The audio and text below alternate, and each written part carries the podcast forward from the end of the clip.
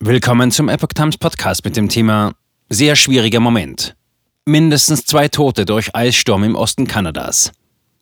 Ein Artikel von Epoch Times vom 7. April 2023.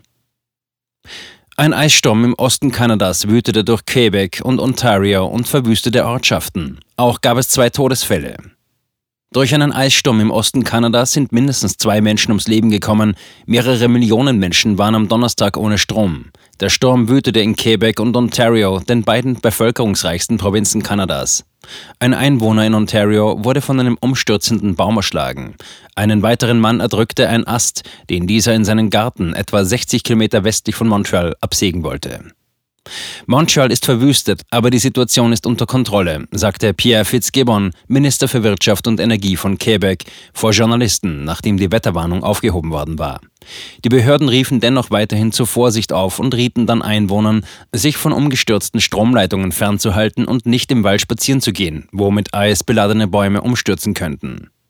Mehrere Stromleitungen wurden durch umgestürzte Bäume oder herabstürzende Äste beschädigt. Es handelte sich um den massivsten Stromausfall in Quebec seit dem Eissturm im Jahr 1998, der die Provinz mehrere Wochen lang ins Chaos stürzte. Premierminister Justin Trudeau sprach von einem sehr schwierigen Moment für die Menschen, die von diesem Eissturm betroffen sind.